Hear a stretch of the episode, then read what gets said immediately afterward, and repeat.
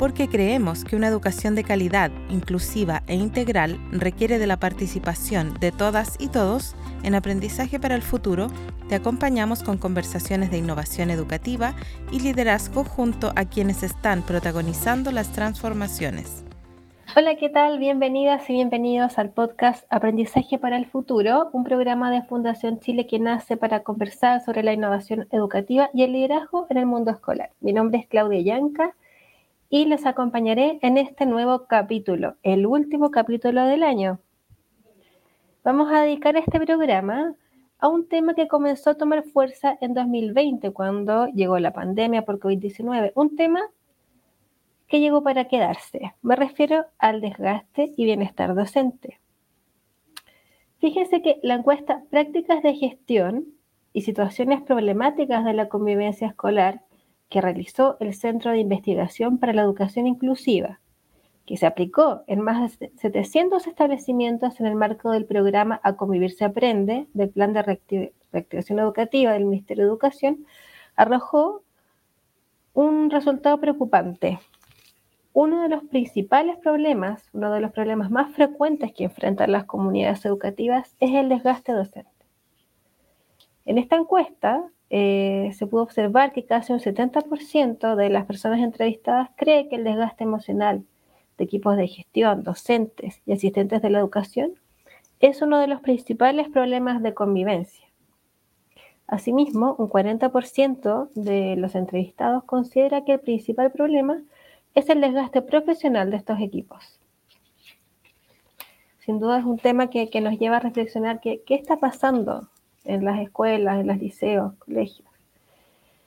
Pero antes de presentarles a nuestro invitado con quien vamos a conversar sobre este tema, eh, quiero contarles que hoy me va a acompañar en la conducción de este capítulo Libertad Manso. Ella es psicóloga educacional de aprendizaje para el futuro de Fundación Chile, quien también trabaja en el tema de liderazgo escolar. Bienvenida, Libertad.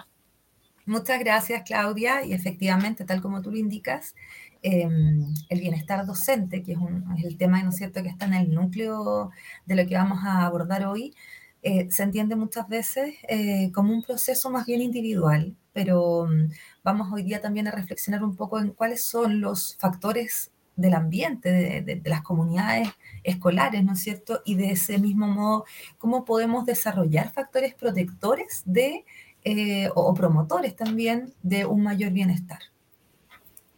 Así es, Libertad. Muchas gracias. Bienvenida. Y bien, ahora sí vamos a presentar a nuestro invitado. Hoy nos acompaña Alejandro Canales, quien es director de programa de Fundación Impulso Docente, eh, quien ha estado liderando la implementación de una asesoría de aprendizaje socioemocional en más de 10 educativos. Bienvenido. Hola, muy buenas tardes a, ambas y también a todos los que nos escuchan. Como Impulso Docente estamos muy contentos de participar de este espacio. Llevamos más de ocho años en contacto directo con las comunidades educativas. En ese tiempo hemos acompañado a más de 30.000 profesores, formado cerca de 300 mentores y eh, efectivamente hoy día el bienestar de nuestros docentes, de nuestros equipos directivos, de nuestras comunidades escolares es un tema central, así que felices de conversar con ustedes sobre ello. Gracias por estar acá, Alejandro, en este último capítulo del año que quisimos dedicar al bienestar docente, porque sabemos que es una época también en que es como que una época en donde uno siente tanto agobio, ¿no? Como por el cierre del año, ahí como que empieza a aparecer el estrés ya con, con todo. Y te voy a hacer una pregunta tramposa, porque es una pregunta que no es una pregunta, son tres preguntas en una. Entonces te voy a preguntar, primero, ¿Qué es el desgaste docente? ¿Cuáles son las principales razones de por qué ocurre este desgaste docente y cómo afecta la convivencia? Es una muy buena pregunta porque en particular uno no puede separar la definición de las causas que lo están originando ni tampoco de los efectos que tiene en las comunidades escolares. Y eh, yo creo que tú utilizaste un muy buen concepto al comienzo del, del, programa, hablando del desgaste profesional, ¿cierto? Que manifestaban que hoy día están en la escuela, porque hay que entender que este desgaste es el deterioro, de alguna manera, pero más bien el agotamiento que se produce porque sobre la persona hay una demanda excesiva de sus recursos, ya sean recursos físicos emocionales o cognitivos, ¿sí? que están asociados a su trabajo, pero que al estar implicados con las relaciones interpersonales, toman una forma mucho más intensa y continua. Y entonces las comunidades escolares, esto es más patente aún, porque en el día a día lo que hacen nuestros profesores, los asistentes de la educación, los equipos directivos y los equipos de convivencia es estar constantemente en interacción con otras personas. Y por lo tanto esa demanda que se produce en ese intercambio termina de alguna manera deteriorando o agotando a quienes están hoy día en la escuela. ¿ya?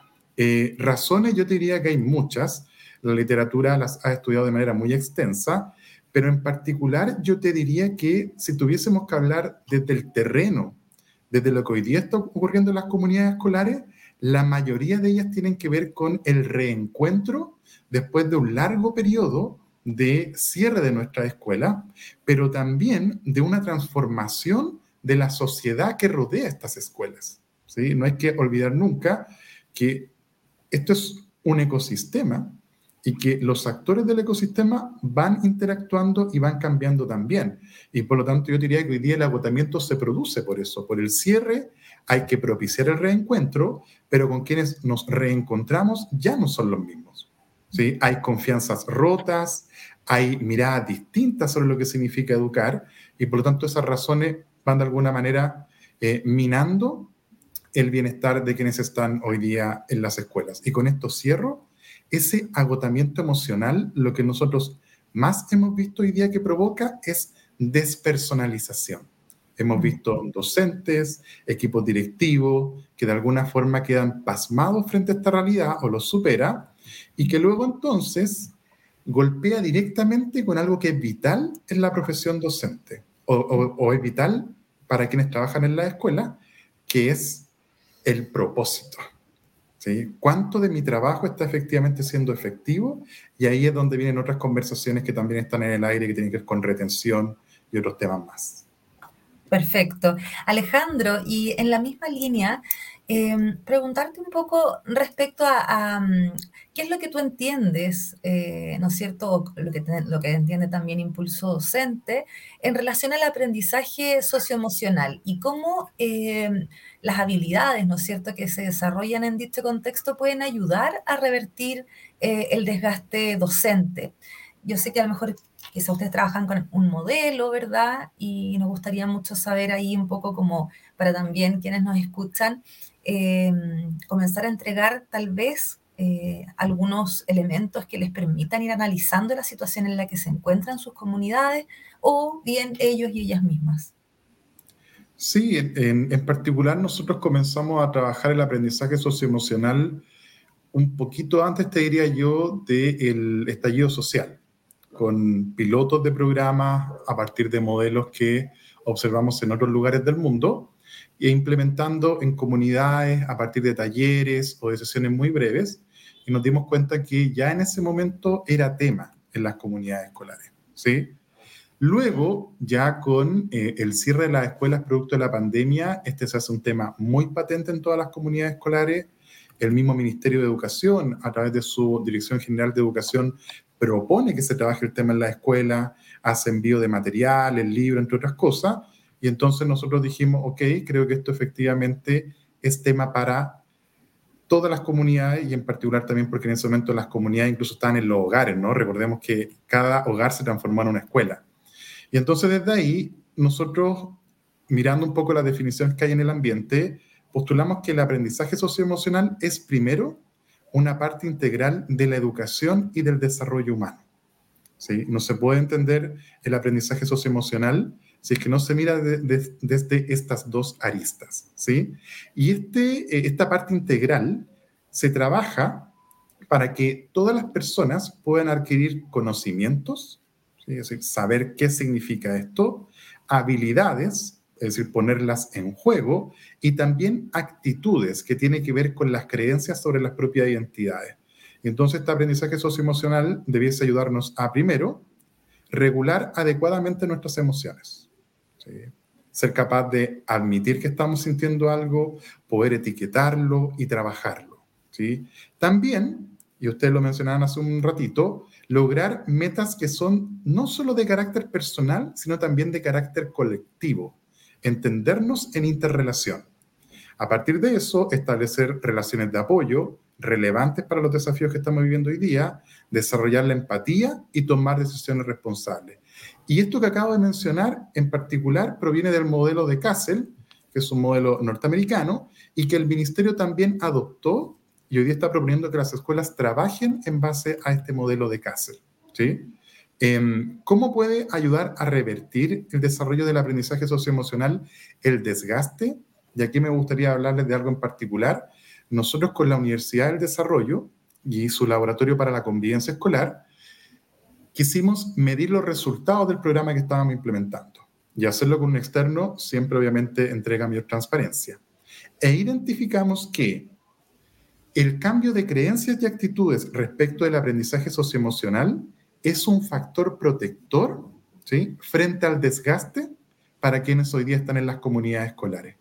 ¿Qué significa esto? Que poder trabajar el aprendizaje socioemocional como adultos, como niños, como familias, como comunidad, inserta un factor protector frente a un desgaste que es probable que no desaparezca, sino que va a ser constante en el tiempo.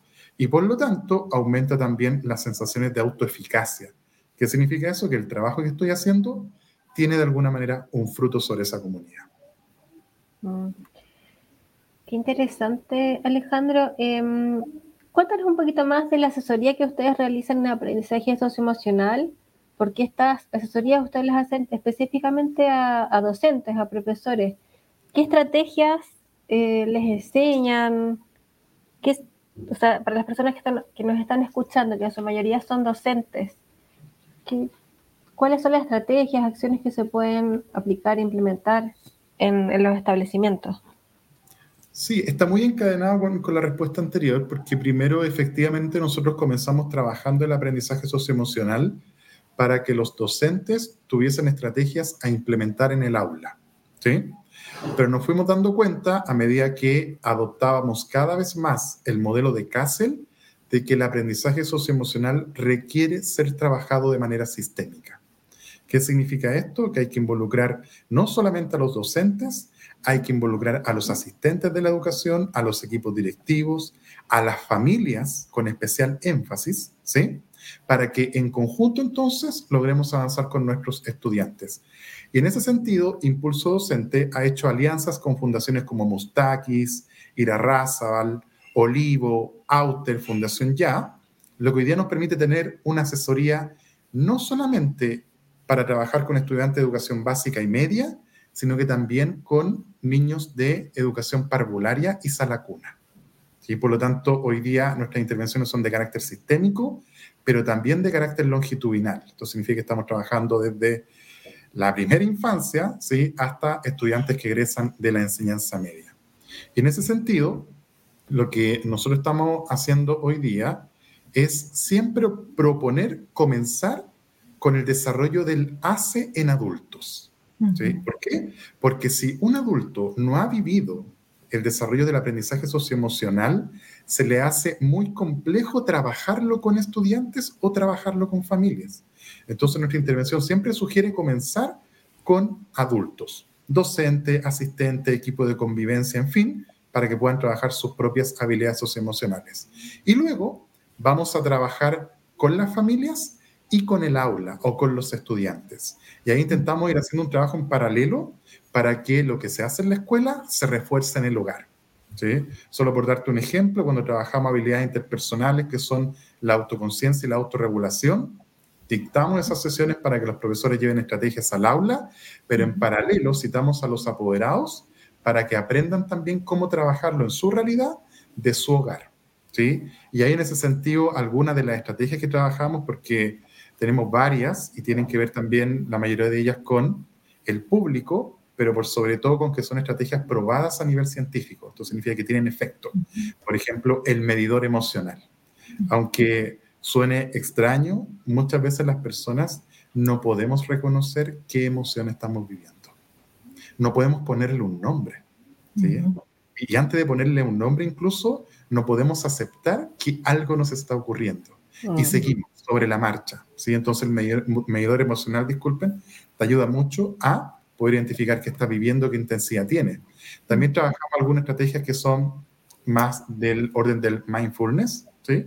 para que la persona tome conciencia plena de la hora y del presente.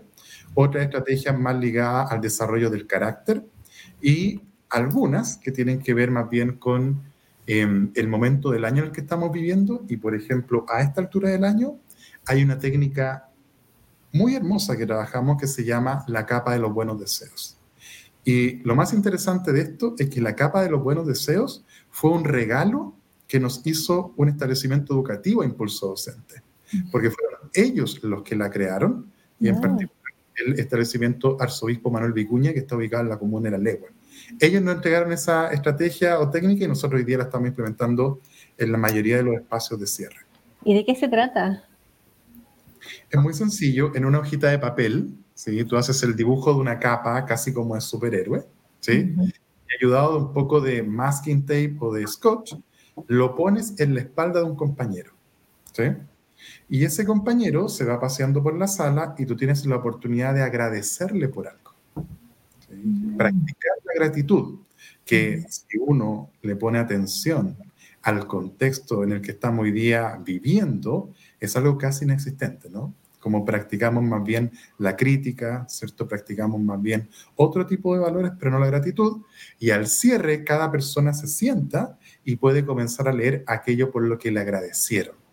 Provoca un efecto muy, muy, muy lindo, no solamente a nivel personal, sino que también a nivel colectivo. Qué bonita iniciativa. Sí, sin duda también las comunidades educativas eh, han ido creando, han ido desarrollando estrategias que les permitan eh, sobrellevar todo esto que ocurrió también post pandemia y el, regreso a, las comunidades educativas, a lo presencial, que claramente despertó como varias alertas, ¿no es cierto?, en, los distintos... Em, en las distintas áreas del sistema, en los distintos, em, digamos, niveles. En ese sentido, y bueno, realmente este es un tema que ha, ha, estado en boga, ha sido de alta preocupación. De hecho, la Agencia de Calidad de la Educación esta semana comenzó con el, la semana pasada con el pilotaje de la visita socioemocional a las escuelas, donde se entiende, ¿no es cierto?, aquí que hay factores que son más bien eh, protectores o, que promueven eh, un mayor bienestar y otras condiciones que lo inhiben o lo dificultan. Eh, en ese sentido, entonces, Alejandro, ¿En qué medida eh, consideras tú que una directora, un director eh, y su equipo, ¿no es cierto? Puede, su equipo de gestión, por ejemplo, puede crear condiciones para, el bienestar docente. ¿Cuáles serían los elementos que tú consideras centrales en ello? Mira, em, esa pregunta tiene una respuesta desde la teoría que se reafirma también desde la práctica, ¿sí? Y te lo comento porque el programa que nosotros implementamos comienza con un hito que es la construcción de un comité de liderazgo. Y es porque sabemos que la palanca más fuerte que hoy día tenemos en las escuelas para generar bienestar es el liderazgo. Y el liderazgo entendido no solamente como una responsabilidad de quien tiene a su cargo la escuela, sino que también como una característica de la institución. ¿sí? Y en ese sentido hemos podido comprobar que lo que la teoría dice respecto del desarrollo del ACE, es decir, necesitas tener un equipo de liderazgo en aprendizaje socioemocional para que ayude en la implementación, pero para que además después la continúe, es un factor fundamental. ¿Sí? Nosotros lo hemos despejado hoy día, ya sea un director o un director con su equipo directivo que logran poner foco en el bienestar, hace que el impacto o el resultado del programa se amplifique. ¿Sí? O sea, tenemos 20 establecimientos educativos a lo largo de Chile trabajando en la asesoría de aprendizaje socioemocional, 8 salas cunas y jardines infantiles, y en todos hemos identificado que el liderazgo del director o su capacidad para involucrar a su equipo directivo repercute directamente en los resultados de la intervención. Por lo tanto, yo diría que sí, es una afirmación que tiene mucho sustento, al menos en la realidad de Chile. El tema, y aquí me voy a colgar un poco del trabajo que está haciendo una organización a nivel global respecto del liderazgo, es que hoy día los directores tienen muchos temas compitiendo en su cabeza. Y esa competencia que se genera entre temas muchas veces les impide o no les ayuda en una correcta implementación y abordaje del aprendizaje socioemocional. Solo por dar un ejemplo, durante los últimos dos o tres años, todos sabíamos que el proceso de volver a reencontrarnos en la escuela iba a ser complejo. No obstante, hay otros temas que requieren igual atención. Tenemos una pandemia en términos de lectura. Hace un par de días nos enteramos que ahora tenemos también una pandemia a nivel de desarrollo matemático. Y una brecha también, súper grande de brecha de género en cuanto a matemática y ciencia. Exacto, una brecha de género. Sabemos también que hoy día los problemas de matemática, por ejemplo, no se están produciendo por temas cognitivos, sino que por la ansiedad que provoca la asignatura. Y entonces, este director, que tiene diferentes iniciativas compitiendo en su cabeza, necesita de alguna manera ser acompañado para ir tomando decisiones respecto de qué, quiere abordar o no. Y en las situaciones que nosotros nos hemos encontrado este año y años anteriores y en lo que estamos implementando hoy día, yo te diría que el liderazgo directivo marca muchísimo la diferencia. Y una pregunta en ese sentido, eh, Alejandro, este comité de liderazgo no necesariamente está compuesto por eh, el equipo de gestión o por el encargado o encargada de convivencia, sino que puede ser quizá más amplio, pueden participar a lo mejor otros u otras docentes líderes, por ejemplo. Sí, efectivamente, nosotros nos hemos encontrado con diferentes estadios de los establecimientos educativos y en algunos casos em, efectivamente solo participa el equipo directivo porque cuesta mucho más gestionar a más personas, pero en otros, donde han habido mucho avance en el último tiempo, por ejemplo, se podría llegar incluso a citar al consejo escolar para que aborde el tema. Y entonces la invitación es a que este comité de liderazgo tenga la mayor representatividad posible. Y porque como es un comité, también los directores pueden ir tomando decisión de que algunos actores participen de una etapa, pero de otra no. Y eso facilita mucho más la gestión. Pero yo diría que los comités que tienen mayor impacto y las escuelas que continúan trabajando el tema son aquellos comités que tienen la mayor representación posible. Así es, perfecto. Gracias Alejandro. Y ahora, eh, bueno, se nos va el tiempo volando en este podcast. Em, te vamos a hacer una pregunta que le hacemos a todos nuestros invitados e invitadas. Es una sección ya estable de nuestro podcast y queremos que invitarte a responder una pregunta para que vamos construyendo una visión conjunta. Y la pregunta es, ¿qué es para ti innovar para alcanzar una educación de calidad?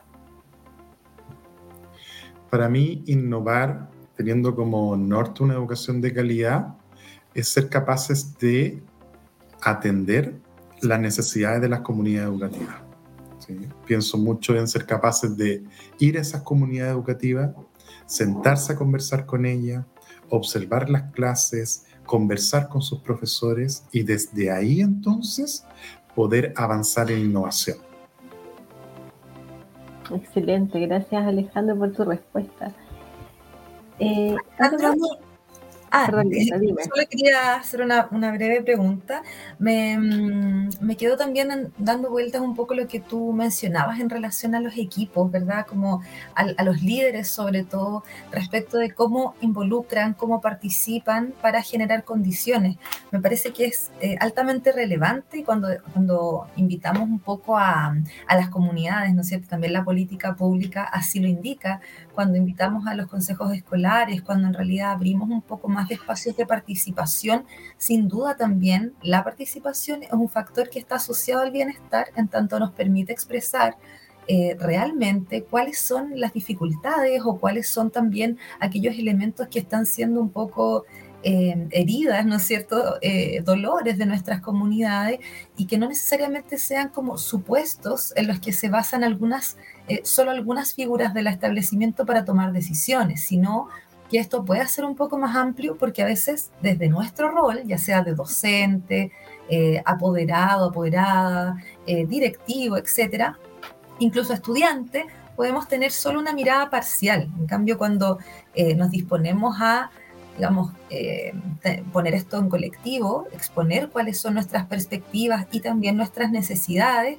es fundamentalmente ahí donde podemos em, llegar a acuerdos, buscar soluciones, generar estrategias innovadoras también, ya que sin duda las escuelas, claro, se entrega herramientas mediante asesorías que hacemos aquí las distintas organizaciones que intentamos aportar, ¿no es cierto?, a, la calidad de la educación y también a que, el aprendizaje eh, tenga mayores logros pero efectivamente eh, lo fundamental son las estrategias que las mismas escuelas, desde su realidad, desde un poco como decíamos, sus propios dolores también, eh, puedan ir acogiendo y puedan ir reinventando, reacomodando. ¿Cómo lo has visto tú? Sí, es, que es clave, es clave porque quisiera utilizar dos conceptos que en Impulso Docente intentamos trabajar muchísimo, que son adopción y adaptación. Hoy día por suerte vivimos en un mundo globalizado que nos conecta relativamente rápido con otros lugares y entonces sabemos que hay soluciones para los problemas que tenemos. Y esas soluciones demoran poco tiempo en llegar, ¿sí? Eh, en particular también porque hoy día hay muchas iniciativas que se encargan de ir a buscar ese conocimiento y traerlo a un país como es Chile. Sin embargo, cuando tú traes esta iniciativa, necesitas que esa comunidad primero lo adopte, lo tome, ¿cierto? Lo haga parte de. Y ahí el rol del director es fundamental. ¿sí? si el director da la señal de que vamos a iniciar un camino de adopción, ya sea de una metodología, de una forma distinta de hacer clase o incluso de focalizar en una temática en particular, ya es una señal potente. Y esa etapa de adopción suele durar entre uno o dos años, no es algo tan rápido, ¿sí? Y en particular porque es algo que se hace con personas, con seres humanos. Y los seres humanos necesitamos un proceso para poder ir incorporando aquello que se nos pide adoptar. Lo que sí hemos aprendido durante el último tiempo es que estas recetas que hay que aplicarle al pie de la letra no funcionan, por el contrario, terminan generando resistencia y se caen, ¿sí? Cuando aquellos que están apoyando la escuela salen después no continúan. Ah. Y luego, en la etapa de adaptación, también es fundamental poder jugar un rol activo para que si esa intervención que nosotros estamos adoptando y ha sido pertinente a nuestro contexto, debemos llevarla a un siguiente plano que es cómo responde a las necesidades de nuestras comunidades. ¿sí? Y a veces nos apresuramos en pedir adaptación, ¿sí? y de verdad hay que darle un tiempo. Porque quizás, ¿cómo puedo adaptar algo que no conozco? No conozco qué significa, no conozco la metodología, no conozco cómo los estudiantes lo van a recibir, no conozco cuál va a ser la aceptación de, la aceptación perdón, de los apoderados.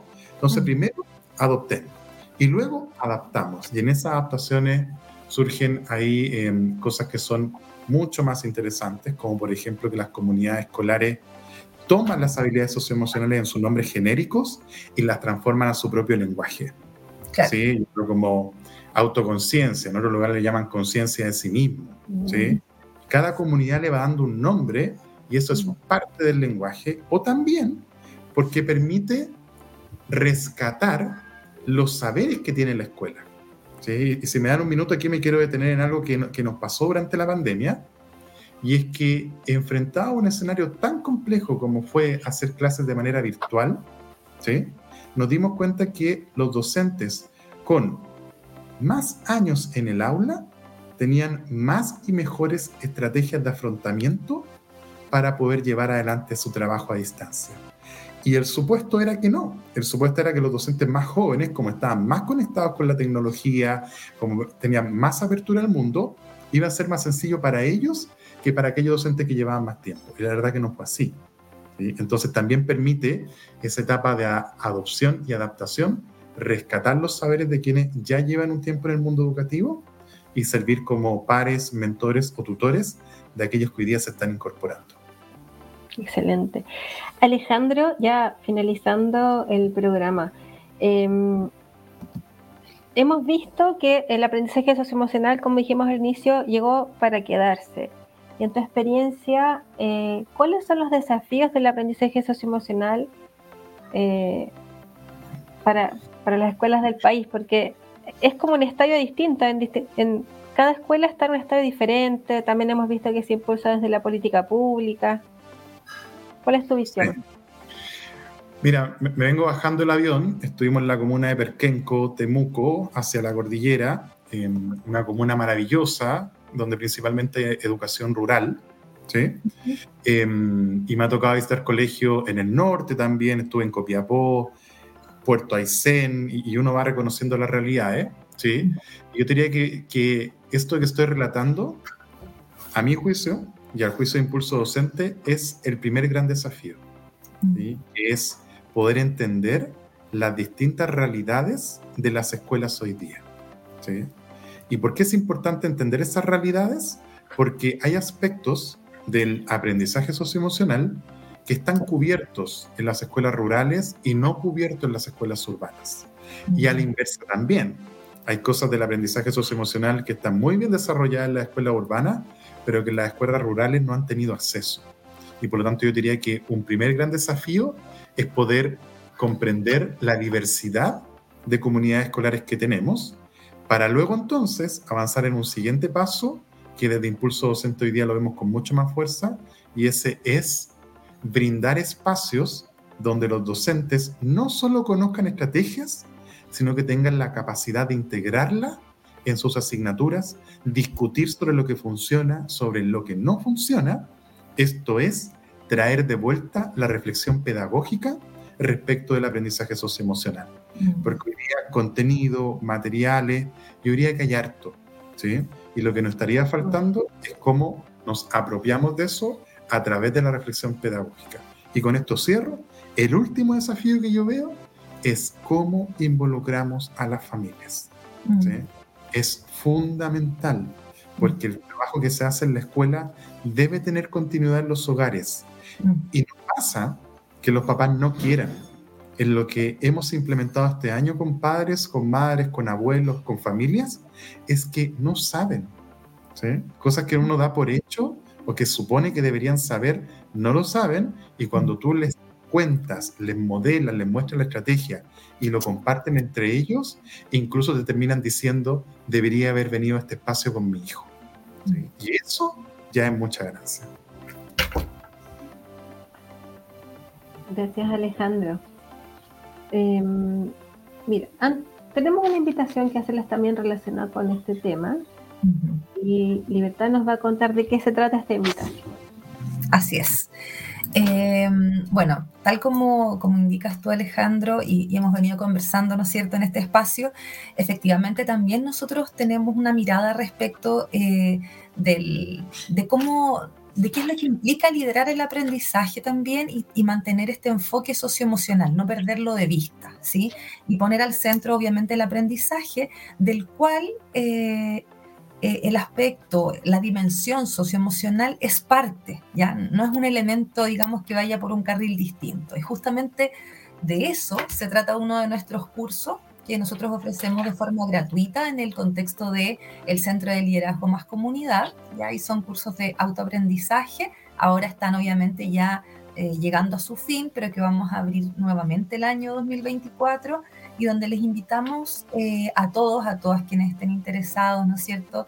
y que trabajen en comunidades educativas en distintos roles, les invitamos principalmente a Em, ir mirando cómo, cómo, este enfoque va teniendo una repercusión respecto de ámbitos que son transversales a nuestro quehacer en la comunidad educativa.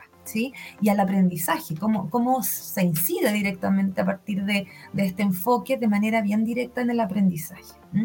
Y por otro lado, también tenemos desde Educar Chile, nuestro portal, ¿verdad? que tiene más de 20 años, eh, un curso que hicimos con la DEG, ya del Ministerio de Educación, eh, y que se llama Bienestar y Salud Laboral de los equipos educativos, estrategias desde la gestión y el liderazgo, que todavía está abierto, así que quienes nos estén escuchando se pueden sumar directamente, es gratuito, es breve, no más de 15, 20 horas de dedicación y lo pueden hacer en los tiempos que estimen y permite también entregar estas nociones ¿no? de salud mental laboral, de, también analizar las principales exigencias psicológicas que se generan en la escuela, tal como tú lo decías Alejandro al inicio de, esta conversación, ¿no es cierto? Cuando sentimos que eso nos está desbordando, que estas exigencias que vienen eh, de afuera del contexto, en lo laboral, pero también muchísimo desde lo social, desde las interacciones, nos está como superando y agobiando y entonces ahí, bueno,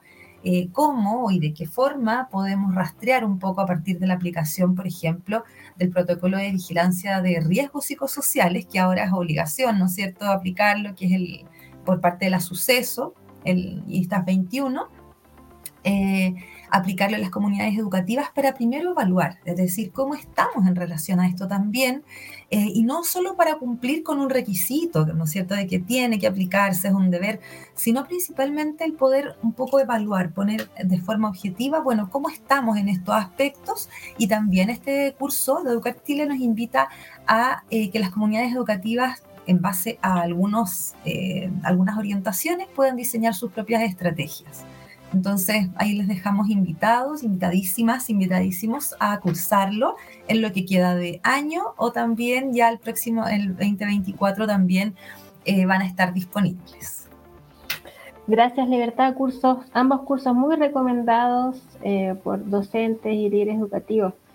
Eh, y bueno, hemos llegado al final de nuestro programa, se pasó volando como siempre.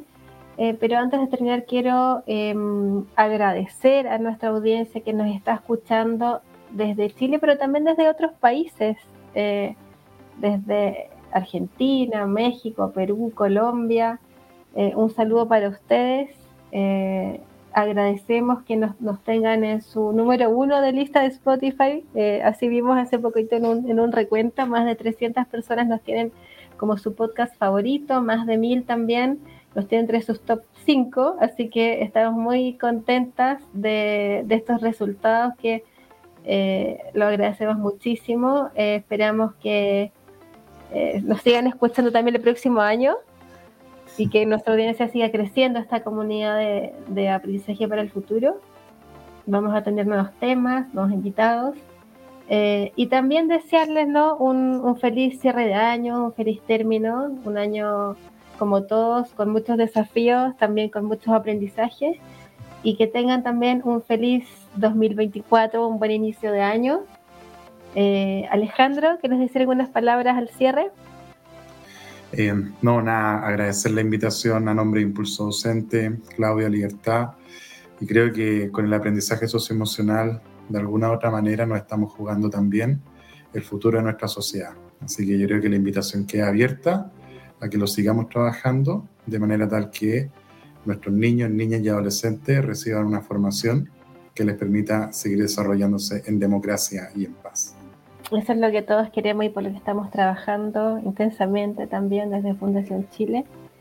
Eh, y unas merecidísimas vacaciones también, a, las comunidades educativas principalmente, que ya se acerca, que esta última etapa que es más de revisión, de evaluación, de planificación, que por cierto es bastante importante, que todos estamos ya eh, bastante extenuados de, este año, pero que no pierdan ahí y, y, también como eh, este espacio, ¿no es cierto? Que, bueno, está al final del año, pero de verdad es bien importante para que se planteen nuevos desafíos y también ahí expongan y, y ojalá logren mirar cuáles son estos elementos más centrales, ¿no es cierto?, que tienen que abordar sí o sí el próximo año.